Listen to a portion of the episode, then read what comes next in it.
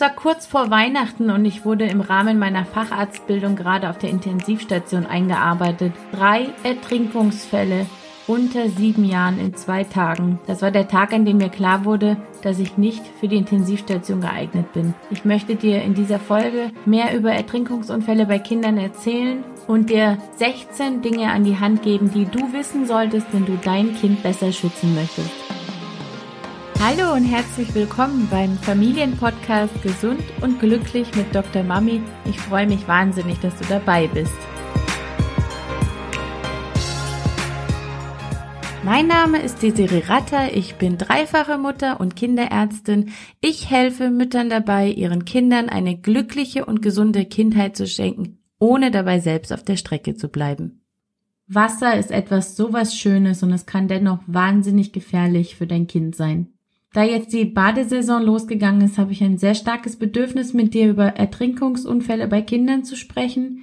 Ich möchte dich aber auch besonders aufmerksam darauf machen, dass nicht nur der Pool, nicht nur das Schwimmbad gefährlich für dein Kind ist, sondern dass auch Pfützen oder die Badewanne für dein Kind eine ernsthafte lebensbedrohliche Gefahr darstellen kann und dass du egal um welches Gewässer es sich handelt, sobald Mund und Nase von deinem Kind theoretisch davon bedeckt werden können, ist es für dein Kind lebensgefährlich.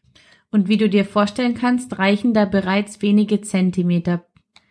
Ich habe in der Klinik einige Ertrinkungsunfälle gesehen, Einige davon waren zu Hause, teilweise auch in Gesellschaft der Geschwisterkinder in der Badewanne, als die Mama nur ganz kurz rausgehen wollte, um im anderen Klo etwas zu erledigen. Einiges davon war im Urlaub auch sehr dramatisch und im Endeffekt haben sie alle immer eine Sache gemeinsam, und zwar, dass Eltern sagen, ich muss nur ganz kurz etwas machen und dieses ganz kurz reicht, um sein Kind in Lebensgefahr zu bringen, was nämlich so gefährlich ist und warum Eltern in solchen Situationen dann viel zu spät merken, dass das Kind bereits am Ertrinken sozusagen ist, ist, dass die Kinder nicht schreien, nicht wedeln, nicht fuchteln, sondern still, heimlich und alleine im Wasser untergehen.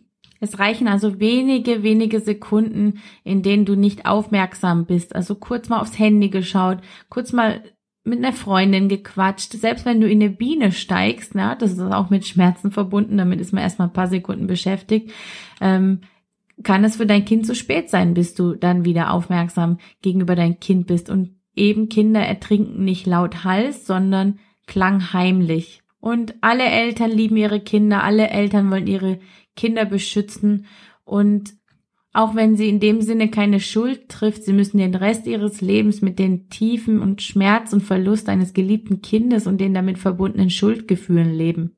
Ertrinkungsunfälle sind eine absolute Tragödie. Innerhalb von Sekunden verändert sich schlagartig das Leben des Kindes, das es entweder überlebt, oft mit schweren Behinderungen und natürlich das der ganzen Familie. Und deshalb möchte ich mit diesem Beitrag nochmal sensibilisieren, wie gefährlich Gewässer für dein Kind sein kann und wie wichtig es ist, dass du jede Sekunde mit deinem Kind in Verbundenheit bist, egal wie tief das Wasser ist, das in eurer Nähe ist. Die Rettung deines Kindes liegt einfach in deiner erhöhten Aufmerksamkeit und vielleicht rettest du sogar eines Tages ein anderes Kind, dessen Eltern aus welchen Gründen auch immer nicht rechtzeitig zu Hilfe eilen können. Denn es geht einfach so wahnsinnig schnell. Und jetzt möchte ich dir einfach mal 16 Dinge auflisten, die du über Ertrinkungsunfälle unbedingt wissen solltest. Also wie ich bereits gesagt habe, und ich erwähne es gerne nochmal, weil es so wichtig ist, sich darüber im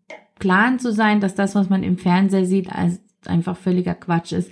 Kinder ertrinken still und leise und du darfst nicht damit rechnen, dass du sie hören oder sogar dabei sehen kannst. Daher musst du zu jeder Zeit wissen, wo dein Kind ist und was es macht. Sicherheitshalber lässt du dein Handy im Schwimmbad zum Beispiel einfach aus. Es wird nichts bringen, wenn du deinem Kind erklärst, dass es Schreien oder Handzeichen geben soll, wenn es Probleme gibt. Denn beim Ertrinken werden Instinkte aktiviert, die das Überleben deines Kindes sichern sollen und je stärker der Unterschied zwischen Körper- und Wassertemperatur ist, je mehr Haut in Kontakt mit dem Wasser ist, desto intensiver ist die ausgelöste Überlebensreaktion des Atmungs-, Kreislauf-, Muskel- und Nervensystems und das ist auch der Grund, warum das Kind still und leise ertrinkt. Der Körper möchte das Kind schützen, indem es sich komplett auf die Atmung und auf das Abhusten von Wasser fokussiert und damit schaltet es das Schwimmvermögen aus. Das ertrinkende Kind hat also keine Kraft, um nach Hilfe zu rufen, Schwimmbewegungen zu machen oder Handzeichen zu geben.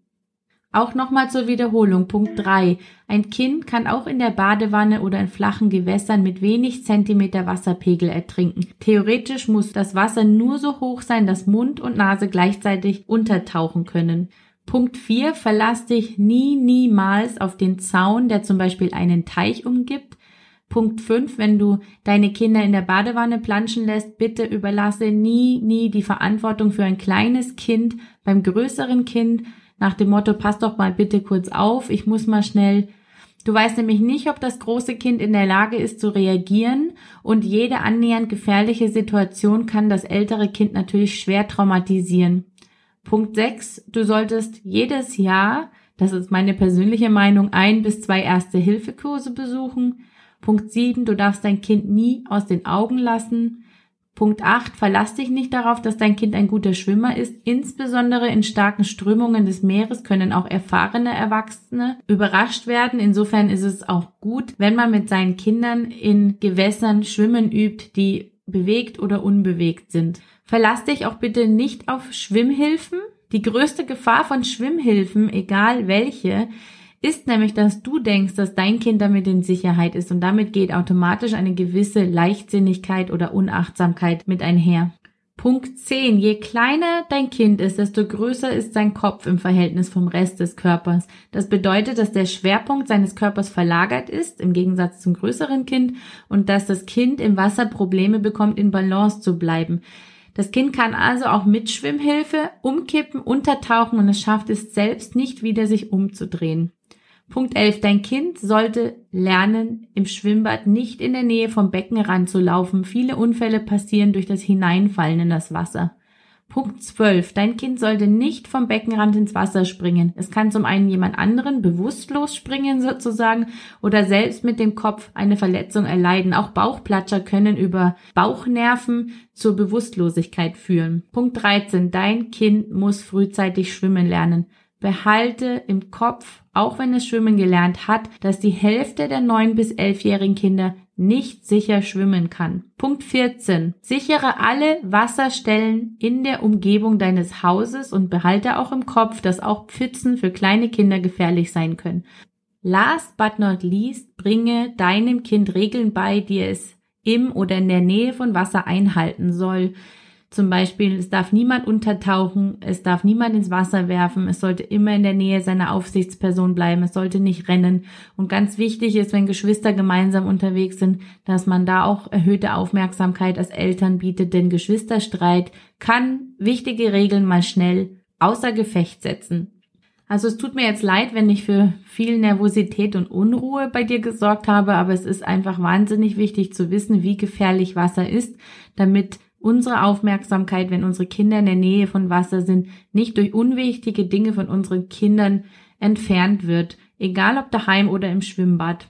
So, das war's für heute. Wenn dir dieser Beitrag gefallen hat, würde ich mich sehr freuen, wenn du mir eine Bewertung dalässt und ich hoffe, dass du dich schon für meinen kostenlosen Newsletter angemeldet hast, denn da wartet auch bald eine Überraschung für dich. Das war's für heute beim Familienpodcast Gesund und Glücklich mit Dr. Mami und ich freue mich auf das nächste Mal. Ciao!